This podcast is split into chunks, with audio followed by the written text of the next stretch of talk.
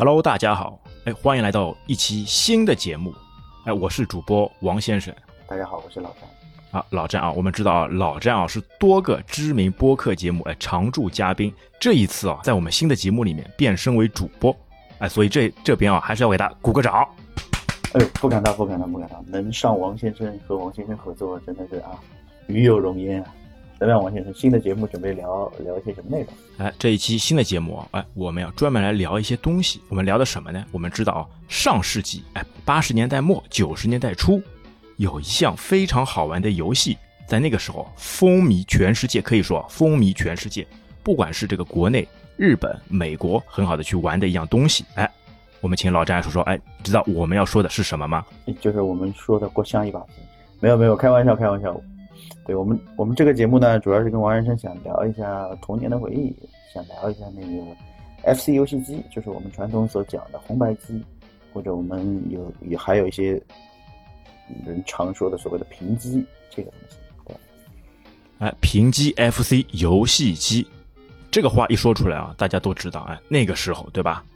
哎，每天放学或者是暑假当中，什么事情其他都不管，就是沉浸在这个游戏机的海洋当中。哎，所以说哦。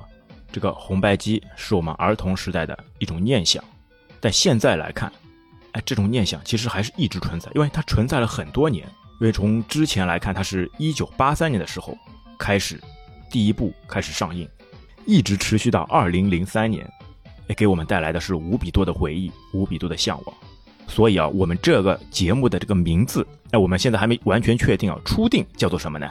这叫 FC 红白传说。这个因为就是名字为什么前后一直在在纠结，就是想要给大家带一个比较有冲击力的名字，但是又又很难去想。这个如果我们这期节目如果能够能够顺利播出的话，那也欢迎听众朋友们给我们提建议啊，给我们来定一下这个这个节目的名字。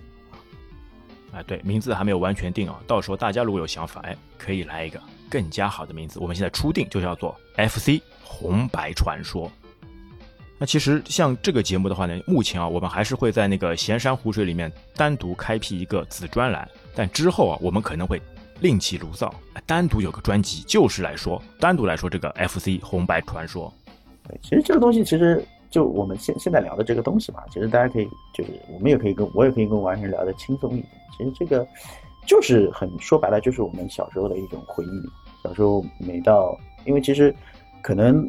我觉得绝大部分的人跟我有同样的一一种经历，就是小时候在上学念书的时候，可能家长就会控制你说，哎，你得考试考得好啦，或者说你寒假暑假了才有这个机会去拿出来去玩。然后还有些很多传说对于这个游戏机来讲，什么用了时间久电视机会坏啊，什么魂斗罗有多少多少版啊，超级玛丽有多少多少种打法，这个其实我们。如果当然节目效果好的话，后面会跟大家都一一的去展开来去聊这个东西。今天还是主要是去讲述一下，去让大家熟悉一些东西的背景，机器的背景。哎，为什么它要叫红白机？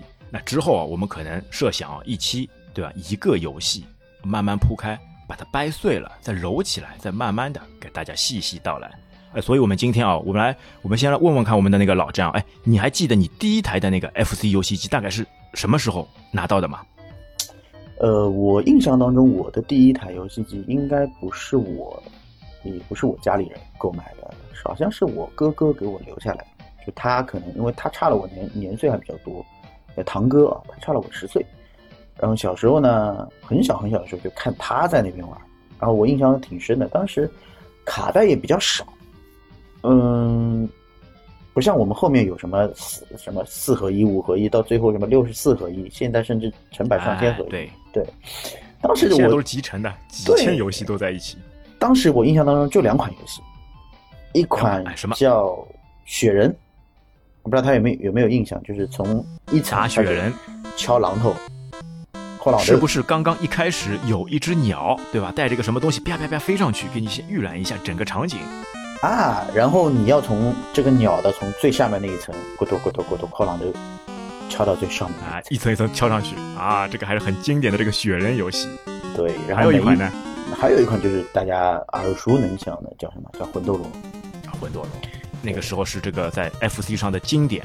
传奇那个游戏。没错，而且魂斗罗有一个传说，也不是传说，就魂斗罗有一个秘籍，就我们都知道，就是对，就我们知道魂斗罗它最开始，如果你正常什么什么都不按进去，就是三条命嘛。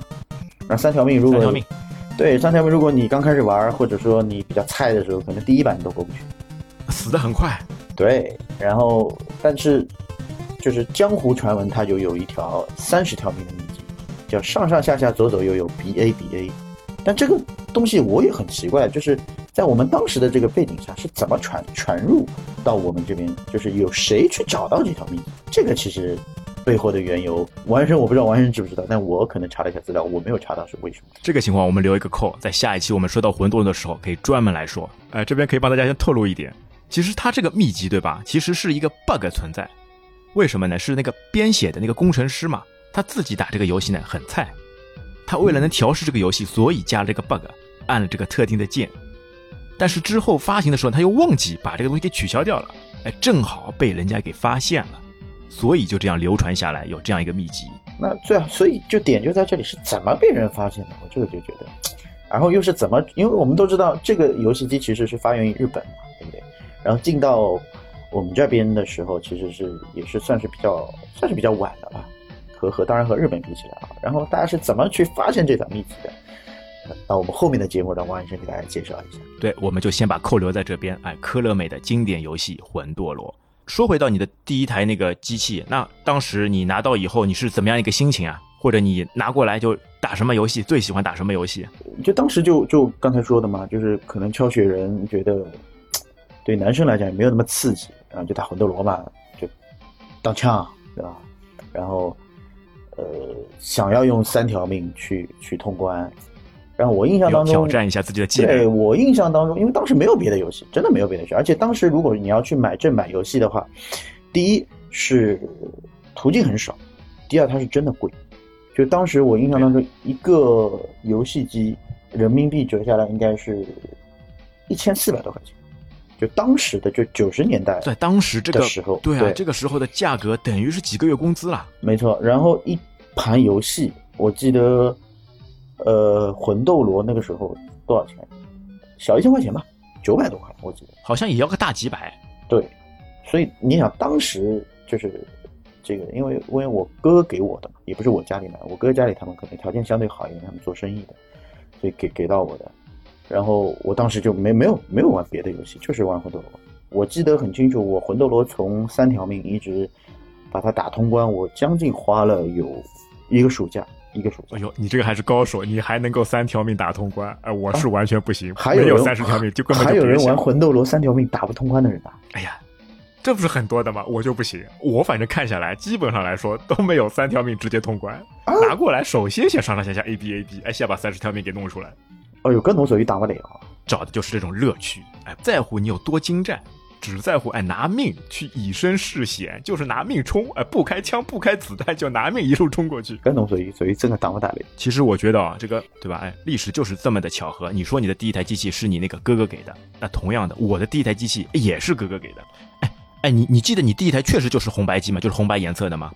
呃，一定是红白，而且这我的我玩的第一款一定是正版的，一定是正版。那我觉得，但我好像印象当中，我记得我的那台。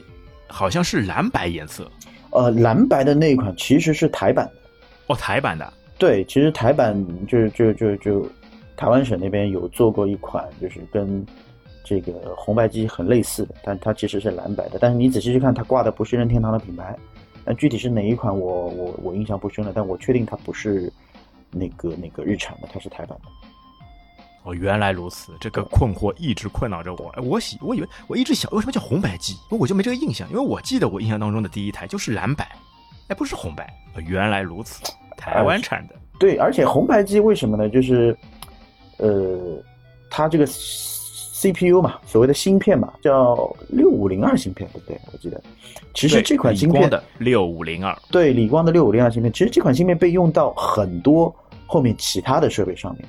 就是其实大家最有印象的，或者说一说大家都能都能都能引起共鸣的一个东西，叫文曲星。哦，文曲星用的也是这一款。对，文曲星用的也是理光的六五零二的芯片，所以它六五零二的芯片，对它的优势是什么呢？就是编程嘛，它比较可以自定义。对，可以自定义，可以编程。其实说白了，FC 的游戏其实也是类似的，因为我们知道后面会出现很多我们魔改的，什么超超级超级玛丽的那种那种那种那种游戏，哎，各种那个哎金手指优化版，不知道大家知道吗？这个刚刚我们说的文曲星啊，它其实就是一个那个掌上电子词典，哎，你生字什么的直接查就可以在这个电子设备里面查啊。当然了，它还富含一些那个游戏性能，比如说什么那个贪吃蛇。或者是其他什么游戏？对，有什么游戏？对，其实文曲星当时红出来的原因，也是因为文曲星可以编程。最后文曲星搞了一个类似于编程的大赛，好像是每年都搞的，一直搞到差不多有二零二零零七，反正二零一零年左右吧，反正没超过二零二零一零年，他一直在搞那种编程大赛，然后还诞生了有几款比较有名的游戏。我还记得那那个时候还有大神，他把好像是把什么个 Windows 操作系统还是 Linux 的操作系统直接刷到文曲星里面了。对，这个就是我们我们展开去说了，它其实是都是得力于这款芯片的主要原因。对啊，我们还是说回到那个 FC 游戏机啊，我们首先来说一下它的历史。那个 FC 游戏机大家都知道是任天堂，哎，我们的任大家生产的。它最初始的时候呢，是在那个一九八三年七月十五号在日本推出。官方名字呢叫那个，哎，就是那个 Family Computer，哎，那个简称是什么来着？Famicom，是这样说吗？就家用家用电脑吧，你这么翻译吧，对吧？家庭电脑为一个契机来出现的，它厉害在哪里呢？就是刚刚说的，使用了那个理光的六五零二芯片，但这个芯片呢，它其实在那时啊还是一个八位机芯片，就现在来看啊，真的是不可以想象八位机的设备，现在都已经六十四位了，整整翻了八倍啊！而且这个机器呢，俗称红白机。为什么叫红白机？我其实我刚刚已经说过了，它的颜色嘛，就是红色跟白色相结合。但是其实你知道吧？它其实那个一九八五年的时候，它又在那个在美国那边推出。一九八五年的十月十八号，在美国推出。在美国呢，它的名字叫什么呢？叫那个呃，叫 NES 超级任天堂。也它也不叫超级，它叫 Nintendo Entertainment System，对吧？那个任天堂。电子化娱乐系统，它那个呢就突然就变了，命名突然就变了，哎，这就像那个对吧？我们的国行港版或者其他的这个版型名字是会有不一样的。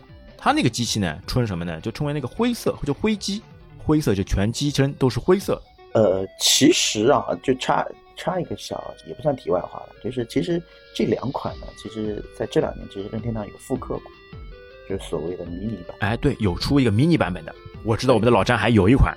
对我的那款就是传统的那个红白机的那个迷你款，大家到时候我那个放个照片，王先生做做个那个到时候大家到时候可以看一看，哎，红白机迷你款的红白机。对，然后其实 NES 其实也有，那它也是同样的发售，一个在日本发售，一个在就北美地区发售。其实大家如果现在有兴趣的话，还是可以到某宝上去搜到这两款，而且价格其实现在不贵。如果想体验一下，的去去了解一下。而且这边还有一个故事，就一九八五年那个时候嘛，就美国那个市场游戏市场遭受了前所未有的一些灾难。就之前出过一些游戏，现在都没人要，都买卖不掉。所以当他任天堂公司去推这个这款游戏的时候呢，经历了很多的坎坷，经销商都不卖，都不想要。他们觉得把之前的一些库存货出掉就是非常开心了。你这个新的机器能不能卖得掉，谁都没人知道。但好就好在任天堂当时的那个总裁，他就是坚持住。他说：“他跟经销商说，哎，没关系，你们去卖。如果卖不掉的话，这个钱我们都能帮你退回来。但因为之前在日本嘛，这款那个任天堂游戏机嘛大获成功，所以他们相信在北美市场也可以打开渠道。果不其然，最终开始风靡北美，最终走向全球。哎，而且这款那个红白机啊，是作为当时啊最畅销的游戏机，全球累计销量呢超过六千一百万台。”哎，所以啊，接下来我们来说说那些非常让人哎流连忘返、心旷神怡的游戏。对，其实你说到 FC 的游戏啊，就是大家耳熟能详的，可能就是那几款，首当其冲的超级玛丽，对不对？对啊，它是那个当当时首发时候一起出来的游戏，超级玛丽，还有一款是那个叫那个那个那个大力水手。对，就超级玛丽红到什么程度呢？就是红到现在任天堂还在用它恰饭，对不对？然后一直存在，一直是神级存在。然后魂斗罗现在其实已经很少有人问津，也没有什么续作出来。文朵罗其实它之后出来的，它的那个年份其实也蛮蛮后面的，好像是在八七年还是什么时候？具体到时候我们再去查一下，八七年的时候才刚刚出来的。接下来罗列了一些游戏啊，大家可以听一下，有没有找到一些童年的回忆？刚刚说的那个超级玛丽，还有赤色要塞、绿色兵团、小蜜蜂。坦克大战。打打断一下，小蜜蜂是什么东西？小蜜蜂你没玩过吗？小蜜蜂是九几年出的一款游戏，就大蜜蜂、小蜜蜂那那一款。小蜜蜂我当时这个游戏之后真的没有印象。你还记得就大蜜蜂还是小蜜蜂？就一个是一台飞机，然后是很多个敌机，它也是一个那个枪战类，就竖版、竖轴的那个游戏。但但它是就不动的，就只在一帧当中，很多的敌机飞下来。我觉得你玩的是盗版，竖版的我只玩过 Temple Run，神庙逃亡啊，这是 iPhone 上。好，你厉害，你瞎说，你竖版怎么可能只玩过这个？你魂斗罗，你二代魂斗罗不就是竖版走的吗？对不对？那是第二关，第二关呀，对，第二关第四关，哎，双数直接跳走，就是竖版游戏。但反正小蜜蜂我是真的没没印象，完全没印象。反正让听众朋友来来来聊一下啊，看一下小蜜蜂这个东西有没有。接下来还有经典游戏双截龙，这肯定都知道。嗯，双截龙还蛮难的，其实你可以看。哎，我好像我好像没有冲到过底啊，哎，记忆不精。你不是你不是你先跟大家介绍一下，你有什么游戏是冲到底的？魂斗罗，冲到底的啊！我沙罗曼蛇，我跟你说，我沙罗曼蛇是冲到底的，你能想象吗？沙罗曼蛇啊，这是一个非常难的游戏啊。呃，沙罗曼蛇就是那个飞机嘛，对吧？横版过关的那个。对，是吧？这个沙罗曼蛇是个非常难的，这个我没有打到过。我跟你说，我打到过底，虽然使用了一些非正规手段，沙罗曼蛇它其实也也是有一个卡 bug。你到时候直接卡 bug，卡出了两百条命。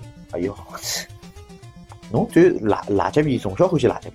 没办法呀，你想我魂斗罗三条命都冲不了关的人，打魂打沙罗曼蛇啊，不弄弄点手段怎么能通关呢？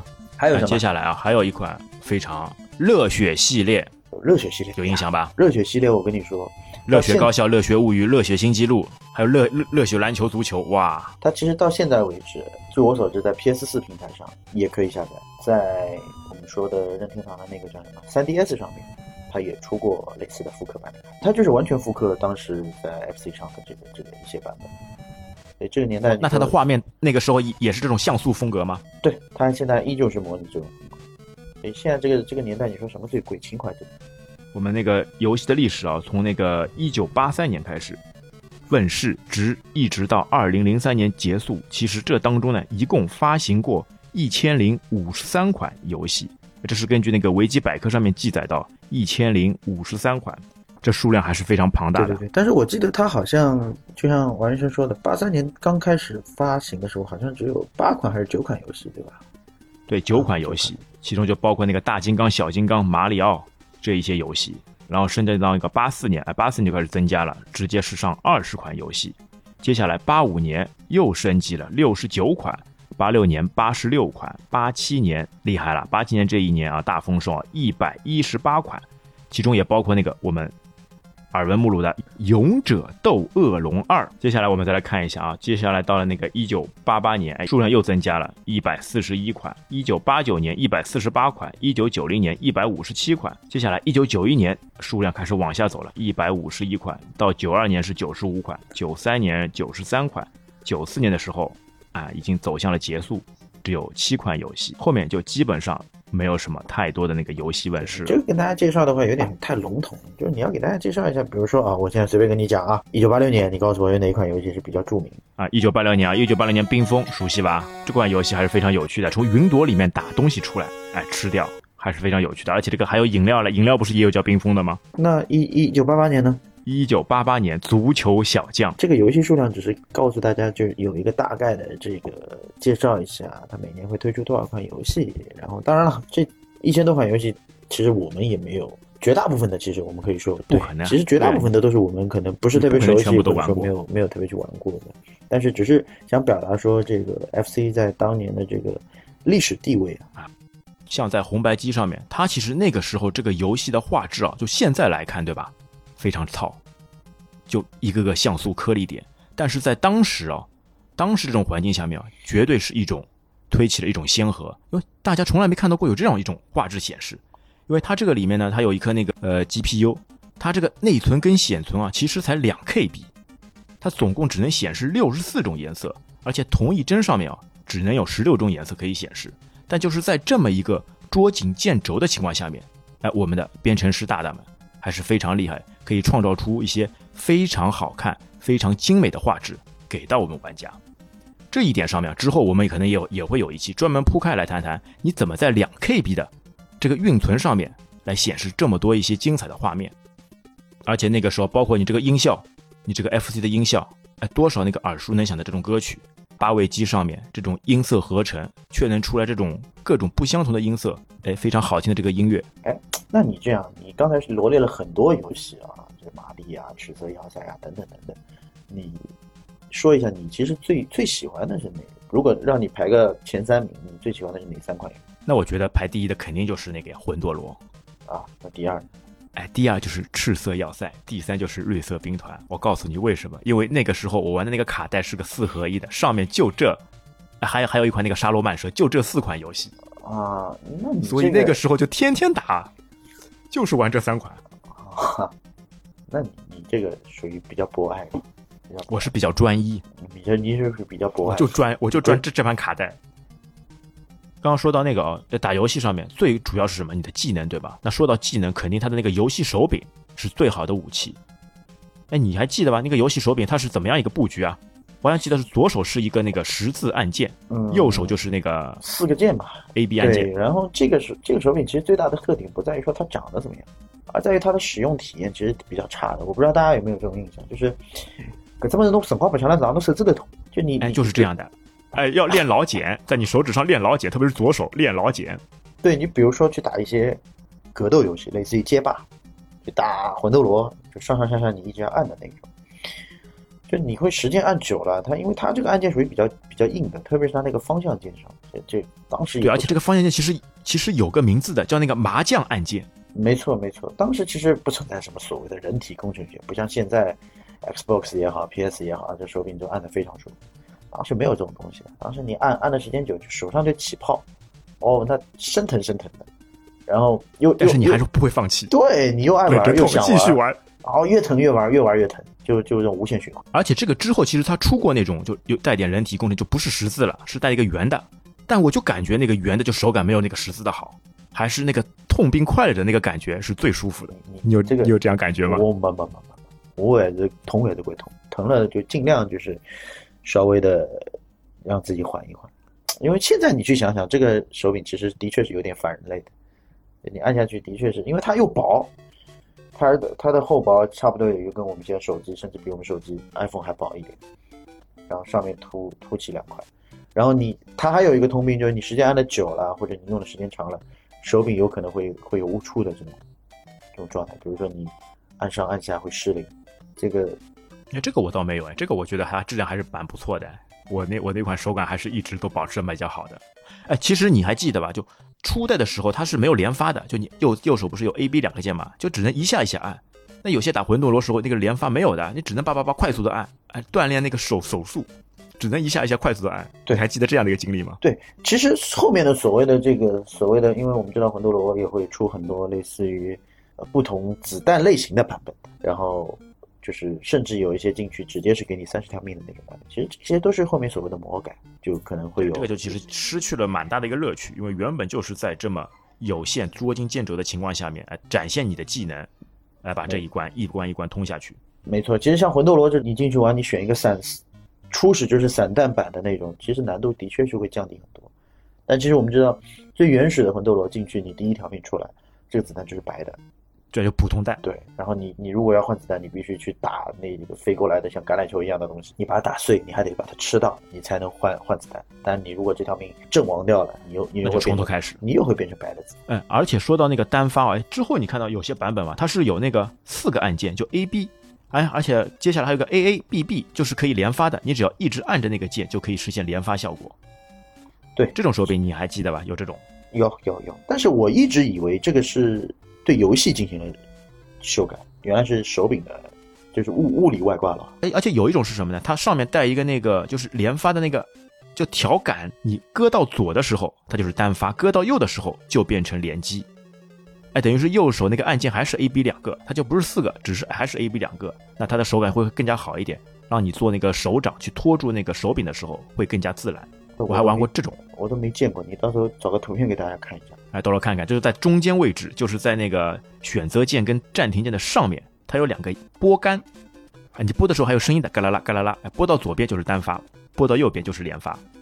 啊，这个还是哎，等于是物理也是开个物理外挂，因为我们知道那个时候就你知道吧，就日本有一个游戏高手叫那个高桥名人，嗯，他就是那个创造了那个多少时间里面按下多少键的那个记录，然后游戏公司还专门为了那个把它推广嘛，出了一款游戏就叫那个高桥名人，哦就是为了纪念他。这个背景我可能就不知道了。高桥名人知道吧？哎，就是冒险岛，冒险岛我知道，他他是一秒钟按了十几下来着，按了十六下好像是，冒冒险岛如果没有记错的话，冒到时候我再看看。冒险岛冲到过底吗？也没有，你你肯定没有。但是后面冒险岛三我是冲底的，冒险岛三第一代冒险岛没有，冒冒险岛岛，三还是就是可以骑恐龙的那个。然后同样呢，就是伴随着这个它游戏的发行啊，它其实还会有很多的外设。那我们可能耳熟能详的就是，我们会发现就是最有名的就是 FC 其实有一款外设的这个枪，我不知道王一轩有没有印象。哎，对，哎，你知道这个外设枪是放在插在哪里的吗？嗯是插在那个游戏手柄上面的吗？它其实是游戏机前面，它会有一个类似于像卡槽一样的东西，会有个小盖子，把这个盖子打开，会有一个插口，就像类似于我们像插 USB 一样，但是它这个接口不是跟 USB 相同的那种。我印象当中是这哎，，就是在那个游戏机前面。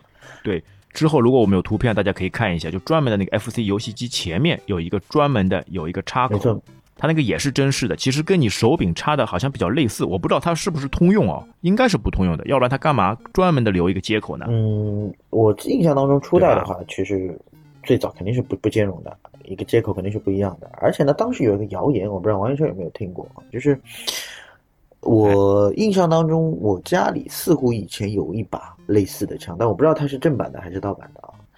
但是有这个枪，那个时候好像记得还还蛮贵的嘞，价格我一般性人家家里就价不会这把枪真的。不知道，因为你小时候嘛，也没有去细问，就算你知道了，其实意义也不大。小时候就知道玩嘛，对吧？但是家里有个谣言，就是有一个传言，就是你一直用这个枪会把电视机打坏。我不知道你有没有听说过这个哎对，这就是个谣言，是的，一直会有。？其实关于这个枪哦，之后其实我们到时候看看啊，有没有时间哎专门做一期关于这个枪的那个游戏。你还记得那个那个那个枪，用那个枪玩的是什么游戏吧？最著最名的那个的类似是打那种小鸭子，对吧？哎，就就叫打鸭子，应该是一九八五年时候出的，就叫打鸭子。OK，但这个游戏真的就是小时候只见别人玩过，家里不让我玩。就是可能家长是觉得说他是用这个枪是真的会打坏电视机，然后我也不知道这个枪，就后来也没有去研究过这个枪的原理到底是什么，只是觉得说其实是完全不会。这个之后我们到时候再找个时间专门来说一说。好，这个还是要这个我们技术性选手王先生给大家做科普啊。啊，到时候我们再来辟谣一下。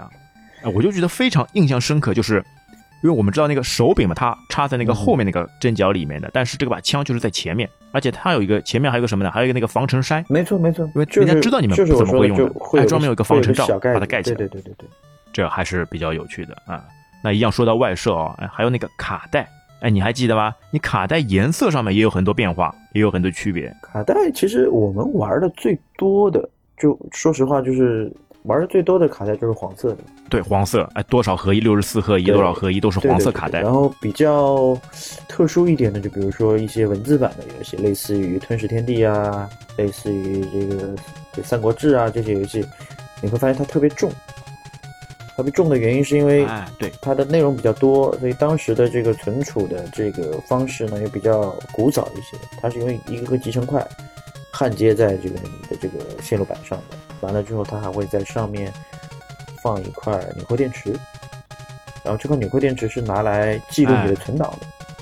对，以前的那个游戏卡，等于是你拔下来就完全没电就没电了，游戏就要重头玩过。但是有了这个纽扣电池以后，它能记录住你的存档，对吧？它就有有点像硬盘的概念了。但是这个电池也会有问题，就是这个电池如果说它的这个随着时间的流逝，对吧？随着你用的次数越来越多，它电池自然而然会有损耗，甚至于没电，或者说你卡有的时候游戏卡带不小心啪摔在了地上，然后电池对被松动了，你再插上去就发现哇，之前玩的所有的内容辛辛苦苦的游戏记录就都特别是。当时的一些就是需要你耗费一些时间去去去花在这个上面的，类似于我刚才说到的《吞噬天地》《三国志》啊之类的这些游戏，呃，就就还蛮可惜的。我小时候就有发生过类似的事，类似的一个情况，当时也不懂，其实是其实是自己把把卡带插开，也不是因为它摔在地上，就觉得说，哎，电池挺好玩的，我把电池拿下来，再装回去。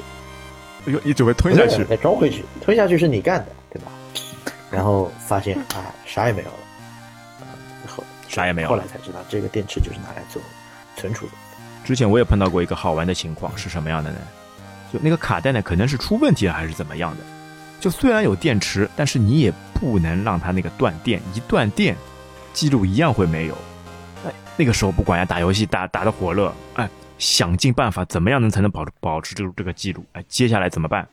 不关机了，这机器就一直开着，一个暑假一个月一直开着。那你们家，哎，一直就让他通电通着，为了打这款游戏。哦。结果有趣了，就到要开学的前一天，就是暑假最后一天嘛。哎呦，终于通关了，开心啊，兴奋啊，想终于可以好好那个哎休息一下，放松一下了。刚一关机，噼，就听到一声冒烟了，那个卡带烧掉了。我就想说，那挺奇怪的，就是你这个游戏机居然居然居然不坏，而且以前那个，对我以前那个我记得那个插座啊，这游戏机插座很大，有上海人说方棒，我也不知道为什么叫方棒，对吧？然后。哎呀，四方形呀，然后方棒呀，四方形，越用越热。然后你家里居然能让你一直插插一个暑假，你知道吧？那个时候不是电吹风嘛？电吹风不是对着人吹的，就是对着机器吹的。啊！而且玩之前先把这个卡带那个擦包卡，听到吗？擦包卡，我们把壳子去掉，为了更好的散热，这个很多的呀，就让它在机器里面。好在好在运气好，哎，全部打完了，它才出问题。谢天谢地，王先生还是王先生童年跟我们的童年还是有点不一样的啊。哎呀，各种奇怪的事情都做得出来呀！啊，哎，而且我还有印象，就是我打的第一款的那个卡带颜色嘛是绿色的。其其实说到卡带的颜色啊，卡带的颜色其实分很多种，有有很多种说法啊。就是为什么说就是我们接触到的这个这个卡带的颜色都是黄色的？有很多种说法，因为其实基本上市面上可能百分之这八十九十以上的这个黄色的卡带都是国产的。那国产的意味着什么呢？其实当时是没有拿到任何授权的。那其实国产的就意味着是，其实就是一个盗版的嘛，对吧？还有一个说法就是因为黄色，对，还有一个就是说法就是黄色的这个塑料可能比较廉价一点，它的生产成本可能会更低。那我们知道就是，哦，还有这种说法，哎，染色技术不大好，黄色比较容易上色。因为据我了解下来呢，就是可能当时大部分的日版的这个就是所谓的正版的卡带颜色，它其实是黑的。其实有美版的叫 NES，那 NES 的卡带呢，其实跟它的这个游戏机的颜色其实是类似的，灰色的。灰色。然后蓝色的卡带和绿色的卡带其实是什么？是台版的。你之前也有聊到。而且啊，这个我们知道，在国内啊，那个时候它不是任天堂推出来了嘛？那国内大家知道的，哎，国内一些公司哎就会有一些办法，来更加来拓展这些游戏机。那么就有一家公司就来了。来，我们请老詹来介绍一下是哪家公司。我先先先问大家一个问题啊，就是，就这个谜团一直到差不多五六年前我才解开。大家觉得小霸王的这个 logo 到底是个什么东西？哎，好问题。对我小时候看小霸王的 logo，我一直以为是一个小孩的屁股。小孩的屁股？对，就你不觉得很像吗？我觉得是一个女士的脑袋，就是没有眼睛、没有鼻子的女士的脑袋。它旁边不是有两撮，就是会上扬的嘛？那个我以为就是他头发。侬搿比我更加狠。哎，不知道大家有没有这种感觉哦？到底这个 logo 像什么样子？就为什么我当时会这种联想呢？我我自己还自己自圆其说了一套东西。有人说小霸王嘛，对不对？那我就很顺理成章觉得，如果是一个小孩的屁股这样，那也没什么违和感嘛。后来有一次无意之中。个什么购物网站吧，突然间给我推了一个小霸王什么东西，反正我据我所知，小霸王现在还在出一些所谓的游戏设备嘛，还在出。然后我就点进去看了一眼，哎，突然发现现在放大版的小霸王原来是一个人手上戴着两个拳击手套，两个红色的拳击手套。哎呀，原来是两个拳击手套啊！哎，我一直一直以为是小孩的屁股。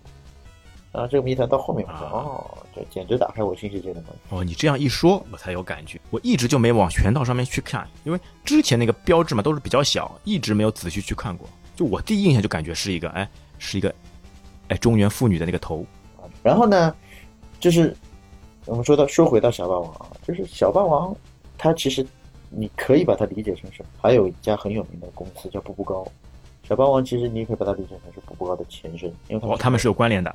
对，他们是同一个老板，他们老板名字应该叫段永平啊。对他之前好像是直接接手了一个快倒闭的工厂，然后去改造，把它变成那个小霸王，做到那个如日中天的一个成果。哎，我看了一下，就是在那个深圳，一九九一年的时候，小霸王电子工业公司成立。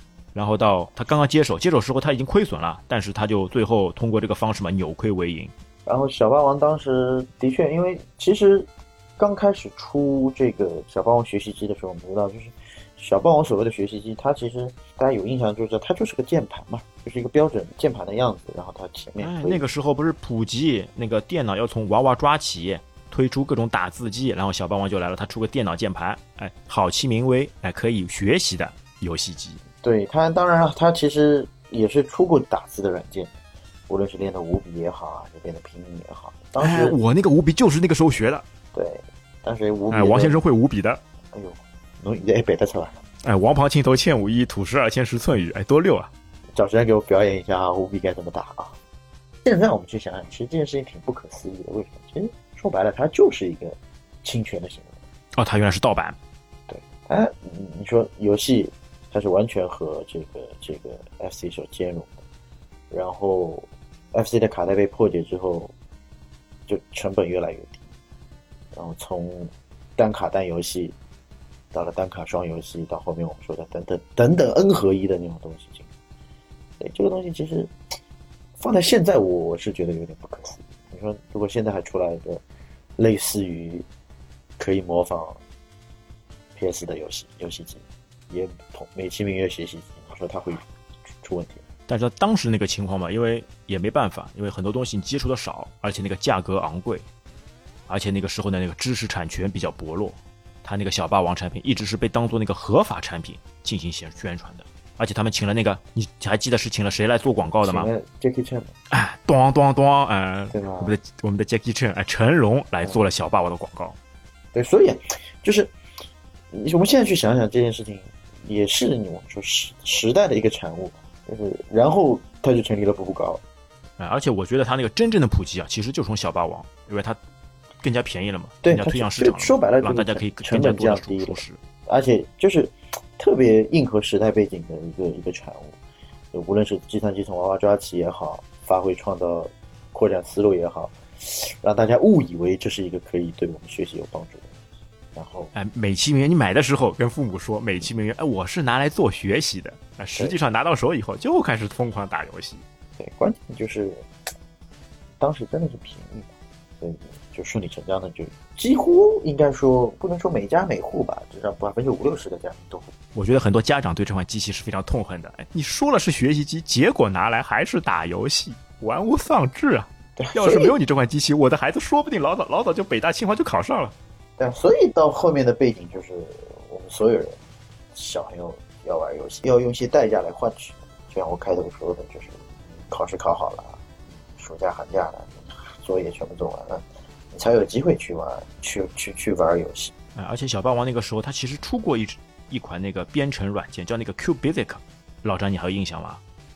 你这个有玩过吧？Q Basic 我当时记得好像，你也不能说是完全是他自己出的。他其实也是调用，好像是游戏的图。它其实就是微软的微软的那个改改版的。对呀，其实就是微软的那一套 Q Basic。就对啊，他之前微软有一个 DOS 的那个那个编程语言嘛，他就改了一下。对啊，所以你编的还是，而且你编的还是就改游戏里的。啊，那款我还真的有编过。哎，电脑从娃娃抓起，我就时候那个被被抓起的。对啊，就是改那个马马里奥里面的，你通过指令调出那个马里奥的那个贴图，哎，然后让它动起来。嗯，所以其实说到底。你说这个东西，反正我我自己觉得它还是一个盗版，但是就真的是吃了时代的红利，就在那个年代，呃，这个事情放到现在其实不可能的，真的。还记得那句口号吧？呃，开机的声音吧？哈哈，小霸王其乐无穷啊！这个这个是应龙配的对吧？啊，小霸王其乐无穷啊！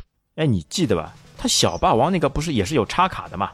但他那个卡带是插进去的时候是怎么拿出来？因为我们知道，就正常的那个。FC 嘛，它不是有一个推杆嘛？一推把卡给推出来，就在上面位置，直接把卡插进去，非常方便的，一按就可以了。然后推出来一定是那个推杆推。但小霸王有那个推杆吗？嗯，没有。小霸王那个时候的卡都是，我说其实其实是比较劣质的，你直接拔出来的。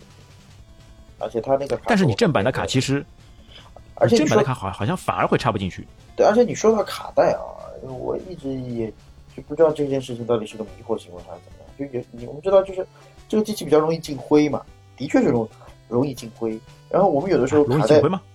对，是卡带还是卡？啊，是卡带还是机器啊？机器的那个卡带的那个口，我们每一次就是它比较容易什么，卡带放进去就花屏，或者读不出卡。哎花哎，对，有这个印象，相信大家玩的都有这个印象。对啊然后怎么处理？有一个很迷惑的行为，就是你把卡拿出来，吹一吹你的卡，或者说吹一吹它的那个卡槽，它吹一吹，哎呀，居然是这样一个操作方式。它居然就真的能恢复，但我至今都不知道它的原理到底是什么。可能是上面有灰了，脏东西多了，影响它的那个金手指的接触点。的确，就是我我我我到现在不知道这个行为到底的它的意义是什么，但是它真的管用。就你吹一下它，我来告诉你为什么。就像现在你清洁电脑什么的时候，是不是会拿到那个皮老虎，哎，一吹，把灰吹掉？那其实那个是一样道理呀、只不过这皮老虎是你自己的，哎，用你自己的嘴来实现的。啊，但它是真的那么容易？就就是所谓的灰尘对它真的是有那么大的影响？我感觉因为它的那个接触点比较多，金手指的那个接触点比较多，啊，呃，可能每一个都有些效能，呃，比如说是那个带电的啊、传数据的啊，或者其他什么的，哎，有一个产生问题，就需要你来那个吹一吹清洁一下。但也有可能啊，那心理因素吧，啊，你可能它就是卡带过热了，你把它拿下来，断电了嘛，让它凉凉一会儿，哎，冷却一会儿，说不定又就好了，这个有没有这种可能性？这个可能，这个不能乱讲，对吧？我们我们要要要去了解一下它究竟是而且像那个原版 FC 上面嘛，它还有两个按键，对吧？一个是电源键，哎，一开就可以了；还有一个是复位键，经复位键那个是经常性按下的，特别是这种卡带比较多的六十四合一、什么一百多合一，经常性会按到。进了游戏不好玩，退出来直接按复位。但小霸王上面好像好像就没有哦，小霸王上也有，啊也有。也有，也有。就我觉得小霸王还是一代神机，美其名曰既能学习又能游戏。有一句话叫怎么说来着？谁的童年没有小霸王？对吧？对，然后呢，小霸王也挺奇怪的，你把学习机买来，特别大一个，盒子也很大，啊，打开之后，它的其实跟电视机的连线方式跟 FC 是一模一样，两台 AV 线，按 AV 线，对，AV 线还是比较后期的，最前期的是那种，就直接接在电视后面那种信号，接在那个天线信号里面的那种，你要去调那哦个 S 端子，对你 F 端子的线，你要去调那个，也也叫调频吧，应该对吧？你要去找它的信号的，它的信号哎，对，找到信号。还有一个比较好玩的事情，大家打游戏的时候有没有这样一种经历，对吧？你游戏机被父母管起来，你玩不到，那你怎么办呢？你就在电视机上面，搜台，多搜几个，哎，搜着搜着，吧唧一个画面出现了，就是人家在玩游戏机的画面。你有过这种经历吗？有，因为因为当时这个游戏机还不是用 AV 线，S 端口的线其实是跟我们的正常的那个以前老式的电视机的那个天线，包括我们那个时候的有线电视的那个端口其实是一样的。那么它就会有存在一个问题，就是它是要你去手动去搜台，或者去搜信号，才能搜到那个你的这个游戏信号也好，或者电视信号也好。那有的时候我们搜的时候，就是你如果自己没得玩，你隔壁邻居在玩，然后你去搜，有可能是能搜到隔壁邻居在玩的那个、那个、那个画面的。它会有两种情况，第一是你能看到画面，听不到声音，这个画面又非常的模糊；然后第二种情况就是你能听到声音，但是搜不到画面。我不知道你玩家有没有这样的啊，你有你有听到过声音的吗？有有我是有，我印象当中是从来没有就是收到过声音，只有画面，而且有的时候画面会有雪花，嗯，雪花那个时候怎么办呢？你拍两下电视机，哎，啪啪拍两下，哎，说不定就好了。或者把天线调一调，位置哎指向性对准某一个方位就好了。啊，也是有这样的一个情况。所以小时候的话，就是，而且我很奇怪啊，就是我搜到的信号，可能是我我家邻居他只玩这两款嘛，也不是可能一定，就是我只搜到过超级玛丽和那个坦克大。你觉得他玩的臭吧？嗯，反正我就当时觉得没有我玩的好，哎，那肯定啊！你看人家玩，每个人都总归是得觉得没有每个人都自己玩的好。觉得自己是王者嘛，对吧？哎，自己是玩王者大神啊、而且网上看到很多这种玩游戏机的这种图片啊，哎，看了以后就真的是找回童年的感觉，非常有以前的这种想法。其实说到这个，现在依然有人在一些直播平台啊、空的时候去打打这个，但是你会发现还是会有很多人在那边看，包括我自己偶尔也会去，因为我有一个那个复刻版的，偶尔也会上去玩一下超级玛丽也好啊，玩一下魂斗罗也好啊。但是你会发现，其实怎么呢？就是你现在玩可能和当时玩的那个那种心境会不一样。小时候可能就是玩的东西实在太少，身边的这些资源，就我所所谓的就是信息资源或者娱乐资源，都都也也也都很少，所以你没得选。然后你会发现，一款游戏你你玩个几天你都玩不。现在你去再对可以玩很久。现在你再去玩这些东西的时候，你就会觉得可能找不回当年的那种。对，特别是当你一个人玩的时候，因为之前你玩 FC 的时候总总是跟小伙伴，最起码两个人，哎，大家喜欢玩这种双打游戏，这样我觉得才是这个 FC 的真谛，促进了人与人之间的关系，大家一起聚在一起。而且如果小伙伴多的话嘛，大家轮流上，哎，两两成对轮流上，看谁能通到下一关，或者是看谁能走得更加远。但现在当你一个人去玩的时候，或者是我们知道现在有很多这种。模拟器啊之类的，当没有这个手柄在你眼前的时候，对吧？你光用键盘这个去敲击，就找不到当初那种感觉，就玩起来有的时候可能就玩个十几分钟，后面就索然无味了。但在当时那个时候，你拿这个手柄跟旁边的这些人一起来玩，那种感觉真的是非常不一样。所以啊，这个东西其实真的是能勾起，至少勾起我很多很多的回忆，所以才会想着说，哎，受到王先生的邀请之后。就一直很有兴趣要完成去来完成这个系列的，也特别感谢王先生，真的。对，所以这一次我们就抛砖引玉，抛出这块砖，说了说它的一些基础、一些背景。那接下来我们可能为大家带来一步一步，当时在我们那个时候非常经典、脍炙人口的经典游戏。那那可能啊，下一期啊，我们就可能会来说一说，哎，我们觉得就我跟老詹，我们觉得最经典的《魂斗罗》。大家敬请期待一下啊！当然了，就是有什么建议、有什么反馈，就跟跟我们说。到时候有什么建议，可以直接在评论区里面留言。到时候，呃，我们会接受你的建议来看看，或者我们也可以邀请你来。如果你是一位 FC 的大神，我们也非常欢迎你来跟我们一起来分享一下当时玩游戏的一些想法、一些见解、一些感受。行，好，那我们这一期就到这边，感谢大家收听，我们下期再会，拜拜。